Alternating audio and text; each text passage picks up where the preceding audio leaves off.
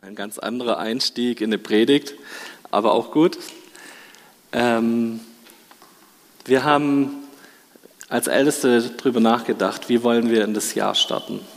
Wir hatten jetzt eine sehr, sehr gute Allianzgebetswoche. Wir hatten viel Austausch mit anderen Leuten und ähm, wir haben so einen inoffiziellen Statistiker unter uns. Also Hanna Schock hat gemeint, ihr Mann war teilweise mehr damit beschäftigt, Statistik zu führen bei den Allianzgebetsabenden, wie viel Prozent der Skala jetzt da im Raum hockt, als zu beten. Aber er kam drauf, dass wir einfach von der Skala eine ganz hohe Beteiligung in der Woche hatten. Und das freut uns total. Das freut uns, dass wir mit anderen Christen hier in der Stadt zusammen sein können, zusammen beten können, zusammen Gottesdienste feiern können. Ich war an drei Sachen dabei. Ich war in der, am Anfang war der Kanzeltausch und während der Peter Rau hier war, war ich bei den APIs, durfte vor zwölf, ähm, 70 und 80-Jährigen predigen, aus dem Gesangsbuch singen und ich habe erst ganz am Ende gemerkt, dass die sich die ganze Zeit über gesiezt haben. Ich habe die tapfer mal eineinhalb Stunden lang geduzt dort. Aber ich hatte ein Erlebnis, was mich einfach dort total berührt hat. Nach dieser Versammlung kamen die ganzen Omas zu mir und haben mir erzählt, da kamen drei Leute zu mir und haben erzählt, sie haben einen Enkel oder einen großen Neffe bei den Rangern und sie beten jeden Tag dafür, dass der bei den Rangern weiterhin Gottes Wort hört. Und ich fand es so schön, diese Verknüpfung. Die haben Leute, die bei uns, die in Weiler teilweise in den, bei den Rangern sind, die, die haben, beten dafür ihre Enkel, dass die bei uns in unserer Ranger-Arbeit Fuß fassen und dort Gottes Wort hören. Und ich finde es mich hat es so berührt, dieses Verknüpftsein, auch über so verschiedene Formen. Wir haben uns darüber Gedanken gemacht, was wollen wir als Älteste in, am Anfang des Jahres machen. Wir haben eine gute Reihe gehabt. Wir haben wirklich gespürt, dieses Gott begegnen, das wir im Oktober, November als Thema hatten. Das war das Thema, was uns berührt hat und was uns umgetrieben hat als Älteste. Und wir haben gespürt, wie das bei euch aufgegriffen wurde. Bei mir kamen so viele Leute, die gesagt haben, ja, ich will mich mehr nach dem Heiligen Geist ausstrecken. Ich möchte mehr, dass, dass Gott mir begegnen darf auf verschiedenen Ebenen meines Lebens. Und wir haben von euch an vielen Stellen Rückmeldungen bekommen, wo wir gemerkt haben, das ist ein Thema, das beschäftigt uns auch weiterhin. Also wir machen jetzt nicht einen Haken dahinter, sagen so, Gott haben wir, sind wir begegnet, gut, abgehakt, nächstes Thema, sondern wir wollen da eine Fortsetzung haben. Wir wollen Themen, die, die wir schon hatten, wie Gebet, wie unser Bibelverständnis oder was, was wir aus der Bibel herausnehmen, wie wir noch intensiveres Verhältnis zur Bibel haben können. Die Themen wollen wir alle bewahren, mitnehmen, weiterentwickeln. Aber wir haben gesagt, wir möchten auch noch ein paar Dinge ansprechen, die uns so wichtig sind. Diese Reihe ist ein bisschen daraus entstanden, dass wir darüber nachgedacht haben, warum sind wir als Gemeinde hier? Was macht uns als Gemeinde aus? Was ist unser Einfluss? Wo können wir eine Aufgabe erfüllen hier in unserem Umfeld? Ähm, was sind die Grundlagen, über die wir reden wollen? Und wo können wir vielleicht an diesen Grundlagen, an den Dingen, die, die Gott wichtig sind, dass wir die als Gemeinde vorne dran haben, wo können wir da vielleicht noch dran arbeiten? Wo gibt es so Stellschrauben, wo wir sagen können, da wollen wir noch ein bisschen nachlegen? Ähm, wir haben als Idee, dass wir uns angucken, wo kommen wir als Gemeinde überhaupt her. Und da predigen wir jedes Pfingsten drüber. Die Geburtsstunde der Gemeinde ist dieses Pfingstwunder in Jerusalem. Der Heilige Geist fällt auf die Leute, die verängstigt in diesem Obergemach sind, dort beten. Und wir wollen ein bisschen angucken, was diese Urgemeinde uns vielleicht auch zu sagen hat. Was für eine Einstellung hatten sie? Was für Prioritäten hatten sie? Was war ihnen wichtig? Was haben sie gemacht? Und daran wollen wir schauen, was heißt es für unser Skala für 2019. Ich nehme euch mal mit rein und wir lesen diesen Text aus Apostelgeschichte 2. Als nun die seine Botschaft bereitwillig annahmen, wurden getauft. Etwa 3000 Leute kamen jeden Tag dazu. Sie hielten beharrlich an der Lehre der Apostel fest, an der geschwisterlichen Gemeinschaft, am Brechen des Brotes und an den gemeinsamen Gebeten. Jeden Einzelnen ergriff eine tiefe Ehrfurcht vor Gott und durch die Apostel geschahen viele Wunder und außergewöhnliche Zeichen. Alle gläubig gewordenen aber bildeten eine Gemeinschaft und hatten alles gemeinsam. Wer ein Grundstück oder einen anderen Besitz hatte, verkaufte es und verteilte den Erlös an die Bedürftigen. Tag für Tag waren sie einmütig im Tempel zusammen, trafen sich in den Häusern zum Brechen des Brotes und zum gemeinsamen Mahlzeiten. Alles geschah mit jubelnder Freude und redlichen Herzen. Sie lobten Gott und waren im ganzen Volk angesehen. Täglich fügte der Herr solche, die gerettet wurden, ihrer Gemeinschaft hinzu. Das ist der Text, wie, wo wir sehen, was ist passiert, nachdem der Heilige Geist kam. Nachdem sich 3000 Leute bekehrt haben, was war der nächste Schritt? Was ist dann passiert? Was, ist, was hat sich in Jerusalem dann abgespielt? Und der gewiefte Bibelleser, der weiß, dieser Zustand, der hier beschrieben wird, der hält nicht lang. Ein paar Kapitel weiter sehen wir, dass es große Streitpunkte gab über die Versorgung der Witwen. Dann gab es einen Streitpunkt, wie es mit den Heidenchristen aussieht. Dürfen Nichtjuden auch in der Gemeinschaft sein? Müssen die sich jetzt auch beschneiden lassen? Und spätestens, als dann 70 nach Christus die Römer kamen und den ganzen Jerusalemer Tempel platt gemacht hat, hat es die ganze Gemeinde vollends zerstreut. Das heißt, das war ein ganz kurzer Zustand, den wir hier sehen. Aber ich glaube, wir können bei allem, wo wo wir wissen, das ist eine Ausnahmesituation, da ist was Besonderes passiert, können wir trotzdem eine Herzenshaltung erkennen, was passiert, wenn der Heilige Geist anfängt, Gemeinde zu bauen. Ich möchte heute ein paar Punkte rausgreifen, ähm, die mir für das Thema Nachfolge wichtig sind. Da stehen Sätze drin wie, sie hielten beharrlich an der Lehre der Apostel fest, an der geschwisterlichen Gemeinschaft, am Brechen des Brotes und am gemeinsamen Beten. Alle gläubig geworden, aber bildend eine Gemeinschaft und hatten alles gemeinsam. Tag für Tag waren sie einmütig im Tempel zusammen und trafen sich in ihren Häusern zum Brechen des Brotes und zu gemeinsamen Mahlzeiten. Alles geschah mit jubelnder Freude und redlichen Herzen. Das ist der Text, wo so dieses Gemeinschaftsgefüge beschrieben wird. Und ich habe ein bisschen ein Problem mit diesem Wort Gemeinschaft. Also erstens ist es ein relativ christliches Wort. So außerhalb der christlichen Szene findet man das kaum. Und zweitens ist bei mir Gemeinschaft immer, also wenn irgendwo auf dem Flyer steht Gemeinschaft, dann ist meistens daran gedacht, dass es irgendwo Snacks gibt und man sich auf dem Sofa hockt und rumchillt. Das ist so, was ich zurzeit mit Gemeinschaft verbinde. Ähm, aber hier, finde ich, spricht der Text von was anderem. Hier sind Worte wie Beharrlichkeit und täglich gedacht, sind da drin. Das ist nicht bloß, ich hocke mich zusammen aufs Sofa und wir trinken einen Früchtetee zusammen und essen die Keksmischung. Das ist mehr. Da geht es um eine Herzenshaltung, da geht es um einen, ich mache mich auf, ich, ich gebe mich rein, ich, ich fange was an und ich bin irgendwie aktiv an was dabei. Ich glaube, Leute, die diese Wiedergeburt erlebt haben, die erlebt haben, dass der Heilige Geist in ihr Leben kam, die haben nicht dieses, ach, jetzt setze ich mich mal hin und chill mal, sondern die haben eine Veränderung von ihren Prioritäten erlebt. Da ist eine Beharrlichkeit da, ein tägliches. Da ist was, was sie sagen, das ist mir jetzt wichtig, da will ich jetzt hin. Da geht es nicht um Zurücklehnen und Netflix gucken, sondern da geht es darum, um, ich mache mich auf einen Weg, Deshalb will ich hier nicht das Wort Gemeinschaft benutzen, was der Text hier benutzt, sondern ich will dieses Wort Nachfolge benutzen.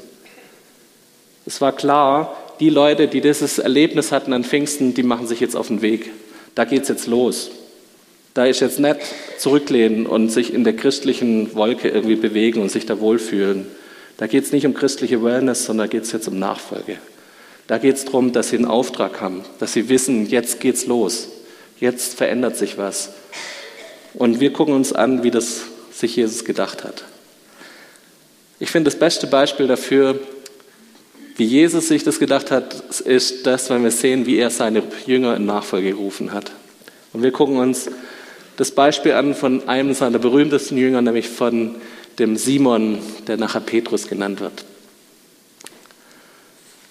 Eines Tages stand Jesus am Ufer des See Genezareth. Die Menschen drängten sich um ihn und wollten das Wort Gottes hören. Da bemerkte er zwei Boote am Ufer. Die Fischer waren ausgestiegen und reinigten ihre Netze. Jesus stieg in eins der Boote, das Simon gehörte, und bat ihn, ein Stück auf dem See hinauszufahren. So konnte er sich setzen und die Menge vom Boot aus unterweisen.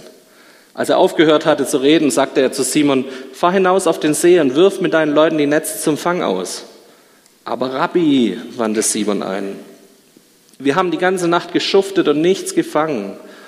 Doch weil du es sagst, will ich die Netze noch einmal auswerfen. Als sie es dann getan hatten, umschloss sie eine solche Menge Fische, dass die Netze zu reißen begannen. Deshalb winkten sie ihren Mitarbeitern in anderen Booten, sie sollten kommen und ihnen helfen. Zusammen füllten sie zwei Boote bis zum Rand, sodass sie fast sanken. Als Simon Petrus das sah, kniete er sich vor Jesus hin und sagte, Herr, geh weg von mir, ich bin ein sündiger Mensch. Denn er und seine Begleiter waren tief erschrocken, weil sie einen solchen Fang gemacht hatten. Und genauso ging es Jakobus und Johannes, den Söhnen von Zebedäus, die mit Simon zusammenarbeiteten. Doch Jesus sagte zu Simon, du musst dich nicht fürchten, von jetzt an wirst du ein Menschenfischer sein. Dann zogen sie die Boote an Land, ließen alles zurück und folgten Jesus. Hier ist so ein Prozess von Berufung in Nachfolge beschrieben worden. Und ich kenne viele von diesen Begebenheiten auch in meinem Leben. Und ich glaube, dass es hier Punkte gibt, die uns helfen, bei dem Thema Nachfolge uns neu zu justieren, neu noch mal drauf zu gucken, sind wir da auf dem richtigen Weg? Müssen wir vielleicht was ändern in unserem Leben? Ich möchte einen Satz mal rausgreifen. Dann zogen sie die Boote an Land, ließen alles zurück und folgten Jesus. Das sind nachher, wenn ihr mal anguckt, das sind sechs Worte. Und wir müssen uns die mal kurz auf der Zunge zergehen lassen. Die, die Leute sind Fischer. Ihre einzigste Existenz sind ihre Netze und ihre Boote. Das ist ihr Reichtum. Daran hängt ihre ganze Familie ab. Davon hängt alles ab, was sie an Zukunftssicherung haben. Daran hängt alles ab, was sie ausmacht in ihrem Stand, in dem Ort, wo sie gelebt haben. Die Jünger lassen einfach alles liegen, weil Jesus sie gerufen hat. Die Jünger lassen ihre Karriere, ihre Sicherheit hinter sich. Die Jünger sagen einfach, okay, ich lasse alles liegen und folge Jesus nach. Eine Entscheidung, die ich auf den ersten Blick nicht verstehe. Eine Entscheidung, wo wir uns denken, ja, das war ja damals. Aber was ist, wenn Gott auch dich ruft? Was ist, wenn auch ihr zu dir sagt, hey, ich rufe dich in Nachfolge? Ich glaube, dass Nachfolge eine Sache ist, wo er uns immer wieder ruft und immer, uns immer wieder sagt, hey, es kostet einen Preis, Jesus nachzufolgen. Es kostet einen Preis, alles zu geben. Und wir dürfen Jesus diese erste Priorität in unserem Leben geben. Es ist, Jesus ist wichtiger als vieles anderes. Lasst es mal kurz in euren Kopf sickern. Zweite Sache, die mir in dem Text auffällt. Als Simon Petrus das sagt, kniet er sich vor Jesus hin und sagte, Herr, geh weg von mir, ich bin ein sündiger Mensch. Wenn wir diese Berufungsgeschichte anschauen, hier passiert was. Jesus zeigt sich in dem Wunder, zeigt sich, dass er größer ist als die Umstände, in denen die Leute leben, zeigt sich, dass er über den Sachen steht, die für sie als Fischer eigentlich als Naturgesetze gelten. Nämlich zu sagen, hey, äh, nachmittags rausfahren bringt's nicht, wir fischen nachts oder morgens. Und plötzlich stellt sich Jesus gegen diese Naturgesetze und hat dann noch einen riesigen Fang in den, in den Netzen. Und diese Erkenntnis, Jesus hat eingegriffen in meinem Leben, bewirkt was bei dem Simon Petrus. Er merkt, hier geht es nicht um was Normales. Hier ist was, was abgeschlossen ist und weg ist von dem, von meinem normalen Erfahrungsumfeld. Hier geht es um was, was über das hinausgeht, was ich normalerweise so erlebe in meinem Leben. Hier kommt was Besonderes in mein Leben, hier kommt was Übernatürliches in mein Leben rein. Und der Petrus hat es verstanden, dass es da bloß einen Weg gibt. Nämlich zu sagen, hey, ich bin nichts wert. Ich komme, wenn ich vor Jesus komme, immer wieder an den Punkt, wo ich erkennen muss, ich kann es nicht. Ich blick's nicht, ich hab's nicht drauf. Ich muss immer wieder kapitulieren vor Jesus. Und ich glaube, das gehört zur Nachfolge dazu, immer wieder zu erkennen, ich begebe mich in eine Abhängigkeit von Jesus rein. Und das Wunder dabei ist nicht, dass ich es dann nachher doch irgendwie schaffe, sondern das Wunder dabei ist, dass Jesus sagt, und ich rufe dich trotzdem. Ich will dich, ich will dich, Petrus, an die Hand nehmen. Ich will mit dir jetzt diesen Weg gehen. Ich finde es immer wieder erstaunlich, wenn ich mich und mein Leben angucke, warum Gott mich in verschiedene Situationen reinberuft und ich verstehe es nicht. Ich denke mir, guck mal, mir fallen fünf Leute auf Anhieb ein, die besser dazu begabt sind, die es besser drauf haben, die es besser können, die vielleicht fitter sind, die das und das mehr können. Und mir fallen immer wieder diese Punkte ein und Gott sagt trotzdem, nö, ich mach's mit dir. Und ich glaube, dass es in jedem von unserem Leben solche Situationen gibt, wo Gott sagt, nee, wir dürfen erkennen, dass wir es nicht drauf haben, aber wir dürfen auch erkennen, dass Gott mich trotzdem ruft und trotzdem mit mir unterwegs sein will, trotzdem sich mit mir auseinandersetzt und mit mir diesen Weg gehen will. Ich finde, es führt mich in eine Abhängigkeit von ihm. Und vielleicht auch da nochmal, wir haben vorher über Stellschrauben gedacht und geredet, vielleicht auch da nochmal nachzudenken. Bin ich noch in der Abhängigkeit von Jesus? Vielleicht hat, habe ich mir mein Leben so eingerichtet, dass ich es auch ganz gut ohne Jesus schaffe.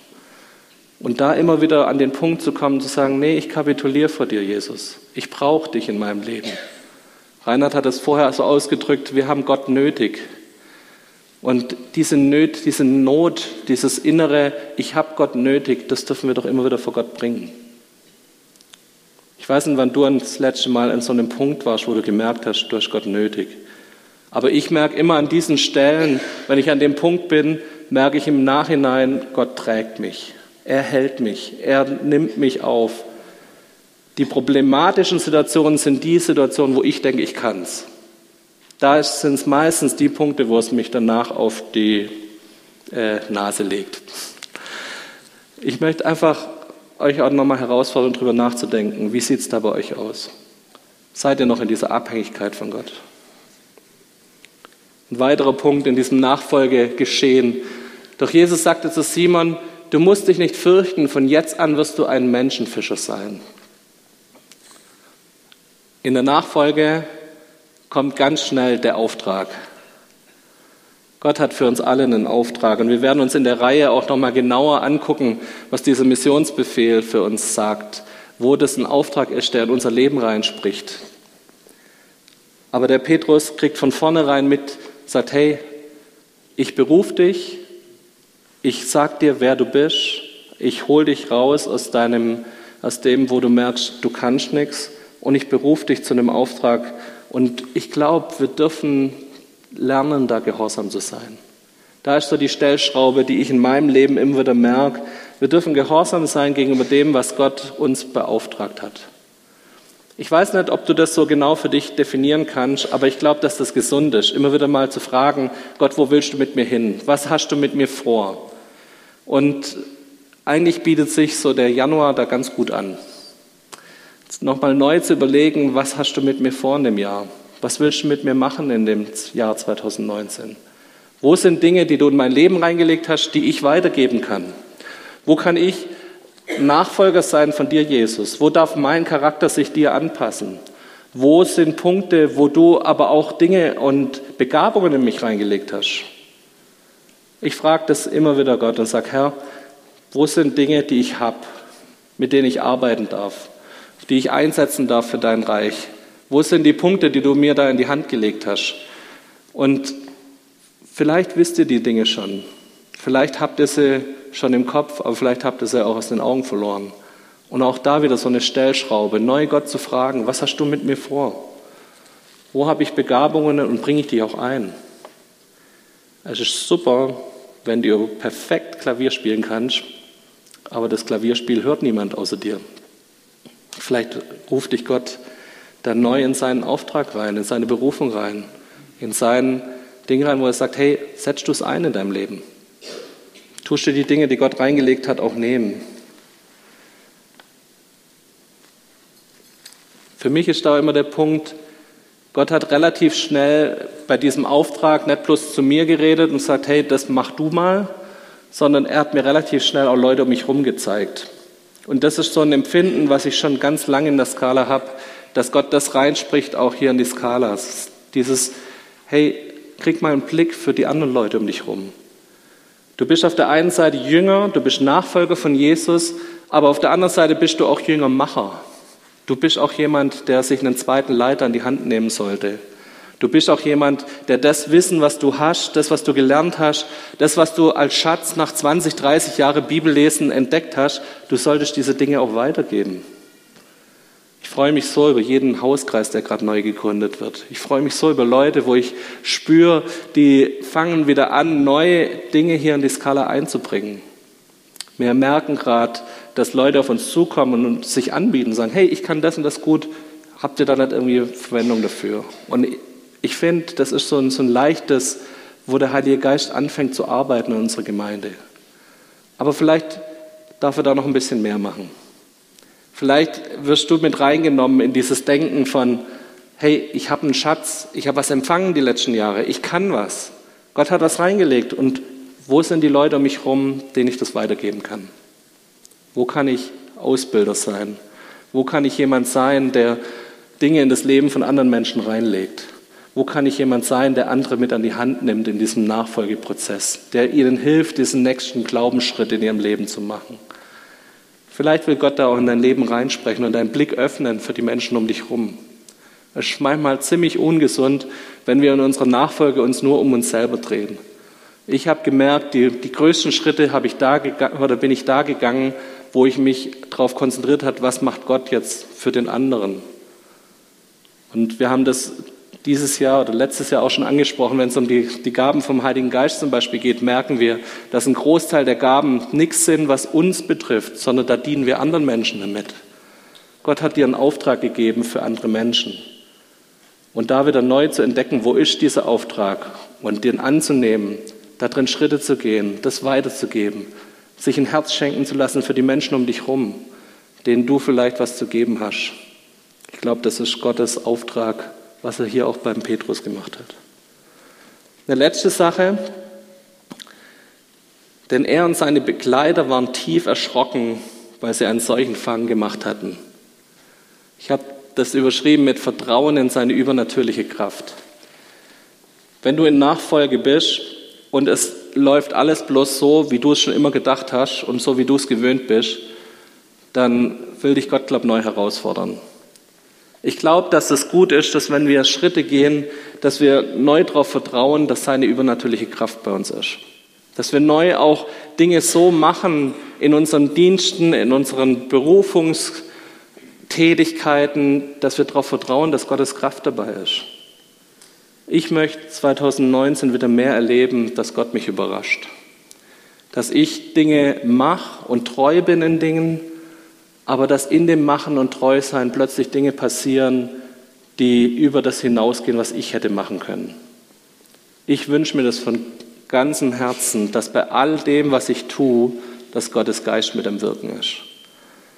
Und ich weiß nicht, was du für Aufgaben hast hier in der Skala, was du für Aufgaben hast in seinem Reich, aber vielleicht kannst du dich neu danach ausstrecken, dass Gottes Geist da mit drin ist, dass seine übernatürliche Kraft wirksam wird, dass die Dinge, die du tust, dass die multipliziert werden, dass es nicht bloß dein Einsatz ist und deine Kraft ist, sondern dass Gottes Kraft mit sichtbar wird in dem, was du tust. Und das ist so ein Schritt, wo wir uns aufs Wasser bewegen, wo wir immer wieder sagen, hey, ich tue nicht bloß das, was ich machen kann, sondern ich wage vielleicht auch mal Dinge, wo es über das hinausgeht, was ich kann, weil ich weiß, dann brauche ich Gott. Das war diese Berufungsgeschichte von dem Petrus. Jesus tut vier Kapitel weiter im Lukas drei andere Geschichten erzählen. Und die möchte ich auch mit euch teilen. In Lukas 9, Vers 57 bis 62 beschreibt er Geschichten, wo Nachfolge nicht gelingt. Und ich glaube, auch daraus können wir es lernen. Als sie weiterzogen, wurde Jesus von einem Mann angesprochen. Ich will dir folgen, wohin du auch gehst sagte er. Doch Jesus entgegnete ihm, die Füchse haben ihren Bau und die Vögel haben ihre Nester, aber der Menschensohn hat keinen Platz, wo er sich ausruhen kann. Hier wird nicht mal mehr beschrieben, ob der Mann am Ende des Satzes noch dasteht. Der wird einfach nicht mehr erwähnt. Aber ich gehe davon aus, dass Jesus mit dem, was er gesagt hat, diesen möglichen Nachfolger verschreckt hat. Ein zweiter Mann, zu einem anderen sagte Jesus, komm, folge mir nach. Doch der antwortete, Herr, erlaube mir zuerst nach Hause zu gehen und meinen Vater und meine zu begraben. Lass die Toten ihre Toten begraben, entgegnete ihm Jesus. Deine Aufgabe ist es, die Botschaft vom Reich Gottes zu verkündigen. Wieder ein anderer sagte, Herr, ich will ja gern mit dir gehen, aber erlaube mir doch, erst noch von meiner Familie Abschied zu nehmen. Doch Jesus sagte, wer seine Hand an den Flug legt und dann nach hinten schaut, der ist für das Reich Gottes nicht brauchbar. Jesus macht hier was sehr, sehr Krasses. Mit zu den höchsten Pflichten von Kindern in, im jüdischen Weltbild gehört, dass sie dafür sorgen, dass ihre Eltern ordentlich beerdigt werden. Dieses Beerdigungsritual, das geht über bis zu drei Monate. Das war nicht bloß, man muss einmal ein Gespräch beim Bestatter haben und dann gibt es halt den Beerdigungstag, sondern da war ein richtiges Ritual dabei, von einer dreitägigen Trauer. Dann gab es wieder eine wöchentliche Trauer, bis in der Woche durfte man das und das nicht essen, das nicht fasten. Dann bis zu 30 Tage war man immer noch als unrein, durfte nicht im Tempel erscheinen, durfte nicht in religiösen Feiern mitmachen. Da war ein richtiges, ein langwieriges Verabschiedungsritual im israelischen Kontext von Beerdigungen. Und Jesus sagt, hey, uh -uh, nimm Abstand davon. Dieses, dieses ähm, griechische Wort, das hier benutzt wird, kann man übersetzen mit nimm Abstand davon. Hier ist es noch krasser ähm, ausgedrückt, lass die Toten ihre Toten begraben. Ich finde es krass, dass Jesus so deutlich dazu reinspricht und sagt, hey, nee, Vater und Mutter, das eigene Leben. Es gibt später noch die Geschichte von dem reichen Jüngling, der kommt und nachfolgen will und wo Jesus ihm sagt, nee, das geht nicht. Du musst erst dein ganzes Hab und Gut verkaufen. Was macht Jesus da? Was ist, sein, was ist seine Motivation? Ich glaube nicht, dass seine Motivation ist, uns ein Beispiel zu geben, zu sagen, hey, wir müssen jetzt alle asketisch leben und dürfen keinen einzigen Euro mehr besitzen. Aber er zeigt was von dem Sinnungs Gesinnenswandel, von, dem Herzens, von der Herzenshaltung, die sich ändern muss in dem Moment, wenn wir Gott nachfolgen. Ich glaube, dass Gott uns aufruft, sagt, hey, hab du, sei du meine erste Priorität. Und verschiedenen Leuten tut er verschiedene Sachen vorhalten und sagen, hey, Du hast eine andere erste Priorität. Bei dir ist Geld noch die erste Priorität. Bei dir ist es vielleicht dein, dein familiäres Umfeld, was dir noch wichtiger ist als Jesus.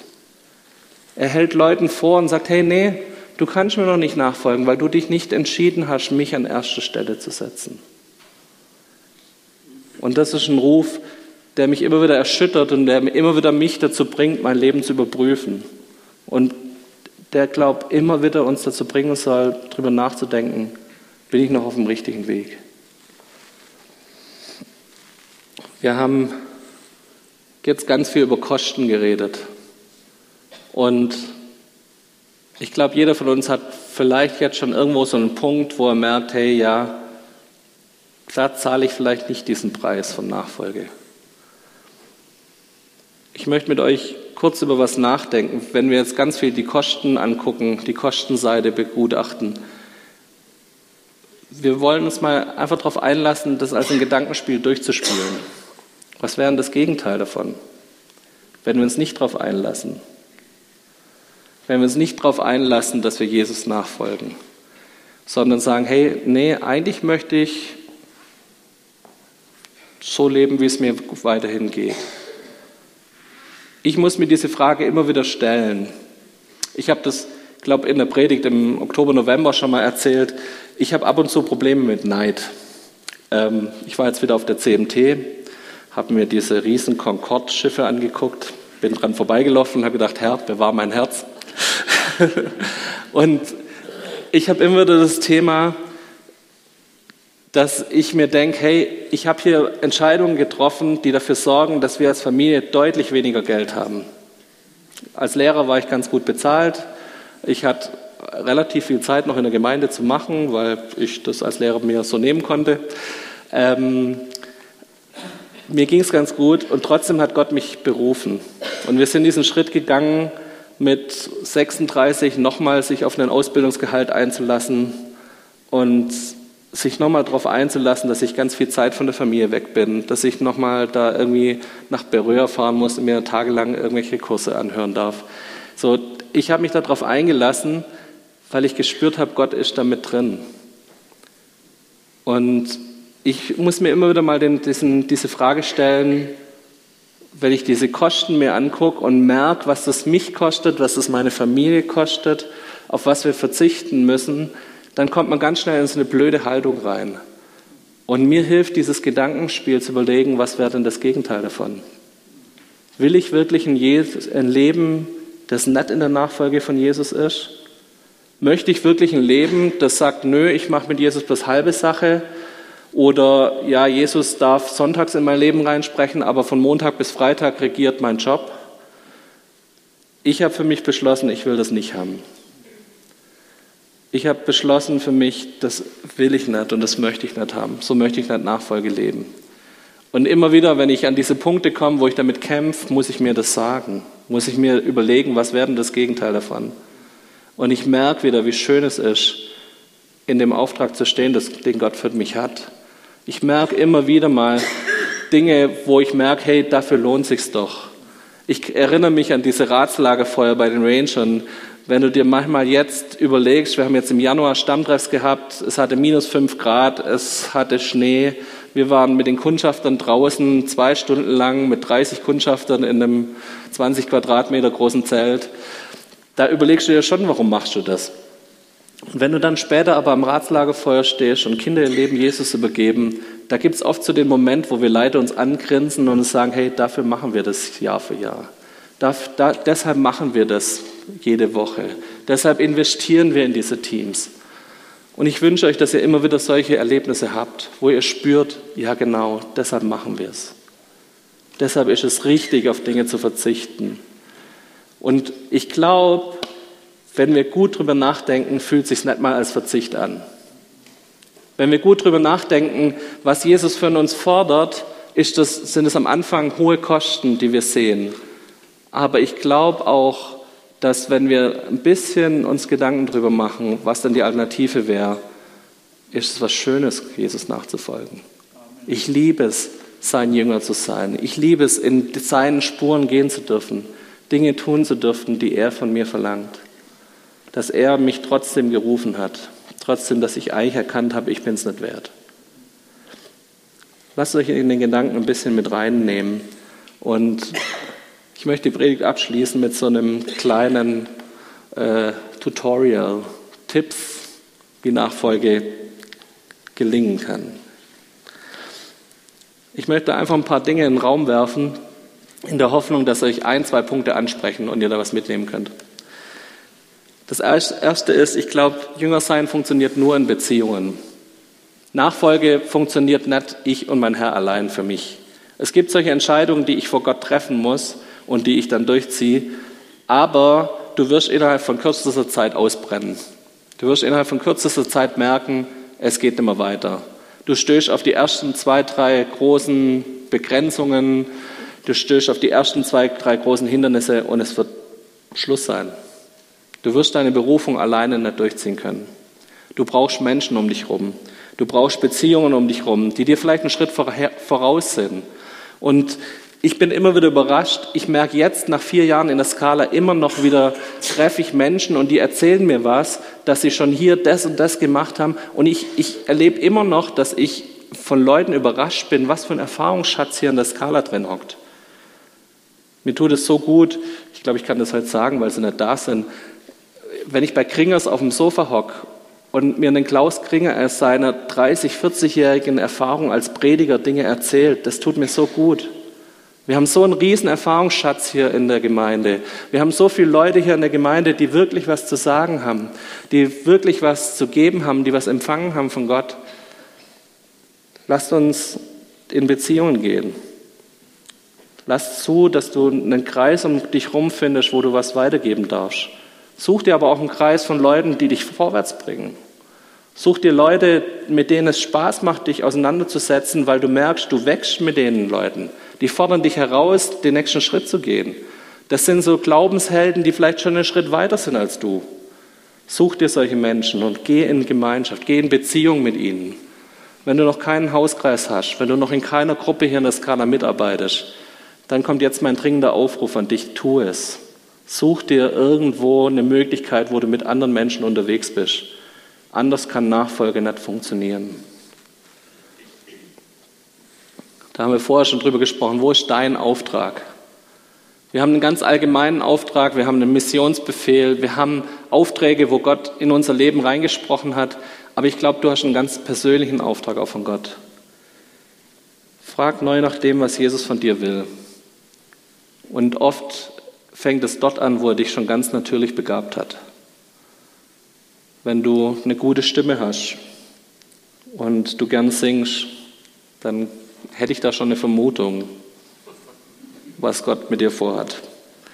Wenn du eine Begabung hast, dich mit Kindern auseinanderzusetzen, wenn du eine Begabung für Organisation hast, wenn du eine Begabung dafür hast, dass Leute sich wohlfühlen bei dir in deinem Umfeld, dann hätte ich eine Vermutung, was Gott mit deinem Leben vorhat. Frag danach und wag den nächsten Schritt. Ich weiß nicht, wann du das letzte Mal dich bewegt hast in deinem Glaubensleben wo du wirklich das Gefühl hattest, hey, das ist jetzt richtig anstrengend, weil ich weiß nicht, ob es klappt. Die Geschichte aus dem Evangelium ist die von dem Schritt auf, aufs Wasser raus. Und ich merke das immer wieder, dass Gott mich herausfordert in Situationen hinein, wo ich aufs Wasser gehen muss. Und meine Frage an dich, wann war das das letzte Mal bei dir? Wo du gemerkt hast, oh oh, jetzt schwimme ich. Jetzt bin ich mir nicht so sicher, ob das klappt jetzt muss ich doch noch mal beten, dass Gott jetzt dabei ist, weil ich krieg's jetzt irgendwie nicht selber hin. Vielleicht hat Gott dir so einen Traum ins Herz gelegt und dir gezeigt, hey, wo, da gibt's so einen nächsten Schritt und ich würde gern mit dir dahin und du spürst schon, wie er an dir arbeitet, aber du wagst noch nicht. Dann wag ihn doch mal. Vertrau auf seine Kraft. Vertrau darauf, dass er mit dir ist. Vertrau darauf, dass er dich durchführt. Vertrau darauf, dass er das dir hilft, dass das Wasser hält. Das bringt uns in eine Abhängigkeit von Gott und das hilft uns. Das hilft uns wieder neu unsere Position zu finden. So, wenn wir die ganze Zeit bloß die Dinge machen, die wir aus unserer Kraft schaffen, da haben wir gar keine Nötigkeit oder keine Notwendigkeit, in eine Abhängigkeit von ihm zu kommen. Wenn wir Dinge angehen, wo wir merken, das übersteigt unsere Kraft, das übersteigt das, was wir können, das sind die Momente, wo wir darauf angewiesen sind, dass Gottes Geist jetzt mit uns ist. Eine Frage, die ich mir auch re relativ regelmäßig im Januar stelle, was darf ich hinter mir lassen?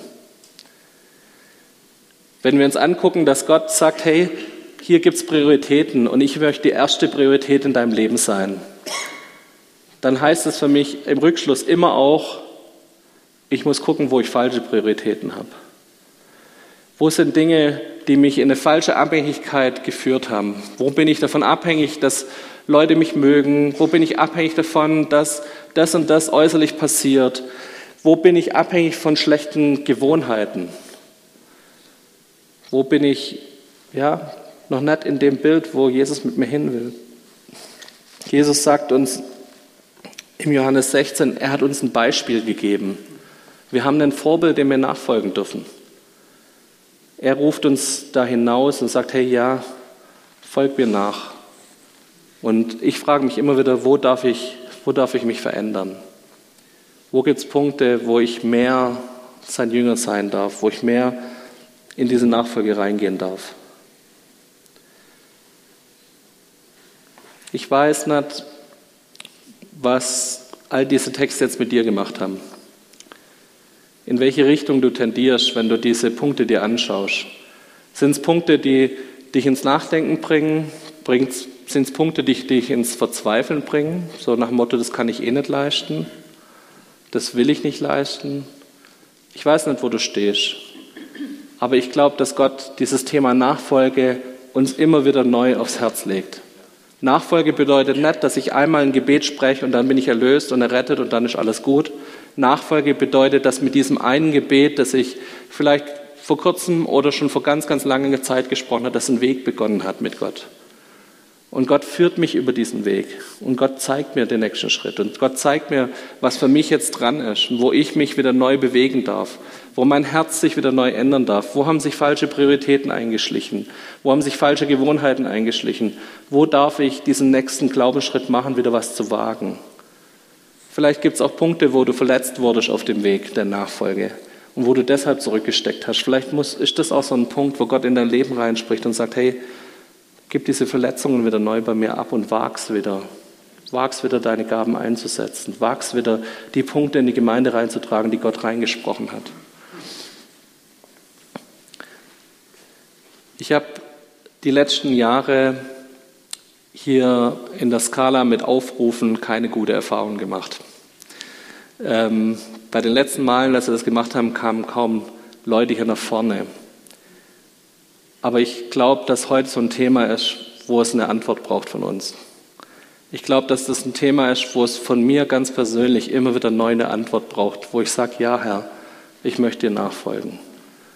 Und lass dich nicht von der Menge von Punkten irgendwie erschlagen. Ich glaube, dass es Gott meistens so macht, dass er dir genau einen Punkt zeigt, wo dein nächster Schritt ist wo er in dein Herz gesprochen hat und auch während der Predigt vielleicht schon gesprochen hat und gesagt hat, das ist der eine Schritt, da möchte ich mit dir jetzt den nächsten Schritt gehen. Und das überfordert uns nicht. Gott sagt uns auch, dass sein Joch leicht ist. Das bringt uns nicht in den Druck rein, das bringt uns nicht in das, ich muss jetzt nach Hause gehen, alles verkaufen, äh, darf meine Eltern nicht mehr beerdigen und so weiter. Das ist nicht der Punkt, sondern Gott sagt, hey, wo ist dieser nächste Schritt, wo du mich wieder zur ersten Priorität machst? Und ich glaube, da braucht es eine Antwort. Und ich möchte euch auffordern, dass ihr darauf antwortet. Ich würde gern, dass wir zusammen beten. Und ich möchte es nicht bloß von vorne machen, sondern wenn ihr mögt, dann steht an eurem Platz auf und sprecht dieses eine Gebet, dass ihr das Gott sagt, ja, ich möchte dir nachfolgen. Ich möchte den nächsten Schritt gehen. Ich möchte, dass da, wo Dinge vielleicht eingeschlafen sind oder wo Dinge sich nicht mehr bewegen, wo ich auch vielleicht Berufungen weiß, aber sie nicht lebe, da möchte ich wieder neu, dass Gott dran darf. Da möchte ich den nächsten Glaubensschritt gehen. Und ich glaube, dass das ein Punkt ist, das betrifft deinen Alltag, das betrifft deinen Montag, Dienstag, Mittwoch. Das ist kein Sonntagsding, sondern das betrifft dein Leben mit Jesus, dein Leben mit Gott. Wenn ihr das wollt, dann steht jetzt auf als ein Zeichen, dass er sagt, hey, ja, ich habe mich entschieden. Ich glaube, wenn man jetzt so aus einer Menge heraus aufsteht, daran erinnerst du dich auch noch morgen und das hilft dir, dass du morgen an den Punkten, wo Gott mit dir arbeiten will, weiterarbeitet. Lass uns das machen. Wenn ihr das wollt, steht jetzt auf. Ich möchte mit uns ein Gebet sprechen. Ich bin der Erste, der steht.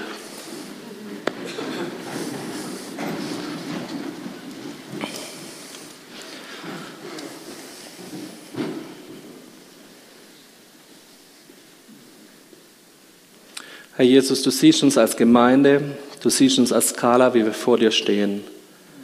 Und Herr, wir wollen eine Gemeinde von Nachfolgern sein, von Leuten, die Jesus lieb haben, die ihr Leben ihm anvertrauen und die in seiner Nachfolge stehen, Herr.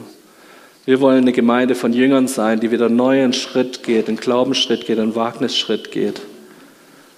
Herr Jesus, und du siehst jeden Einzelnen von uns, Herr. Und da gibt es jetzt kein Pauschalding, sondern du sprichst in jedes einzelne Leben von uns rein. Du erweckst neue Berufungen in unserem Leben. Du lässt uns neu abhängig werden von dir, Herr. Du lässt uns neu, zeigst du uns, wo unsere Prioritäten am falschen Punkt sind. Du zeigst uns neu, wo, du neu, wo wir neu auf deine Kraft vertrauen dürfen und wo wir sagen dürfen, wir wollen was wagen, wo wir dich brauchen, wo deine Kraft wieder in uns wirken darf. Und Jesus, du mit deinem Heiligen Geist kannst das Wunder tun, dass es jetzt nicht bei einem einmaligen Beschluss ist und irgendwie einer komischen Tat, sondern dass es was wird, was Einfluss auf unser Leben hat.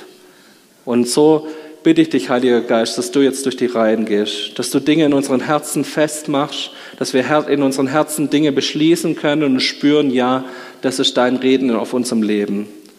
Ich bete für euch, dass ihr spürt, wie Gott euch neu hineinruft und ihr hören dürft und spüren dürft, wie er es ist, der euch neu zeigt, wo euer Platz ist, wo ihr ein Teil von dieser Gemeinde, ein Teil vom Reich Gottes sein dürft. Ich segne euch mit dem Heiligen Geist, der euch hilft, dass ihr dran bleibt, Herr, wir haben gelesen, dass deine Gemeinde, nachdem sie mit dem Heiligen Geist ja Erfahrung gemacht haben, dass sie beharrlich dranblieben, dass sie sich täglich getroffen haben.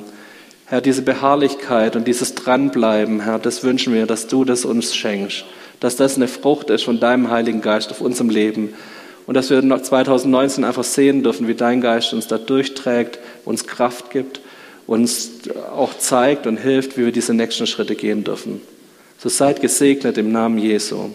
Amen.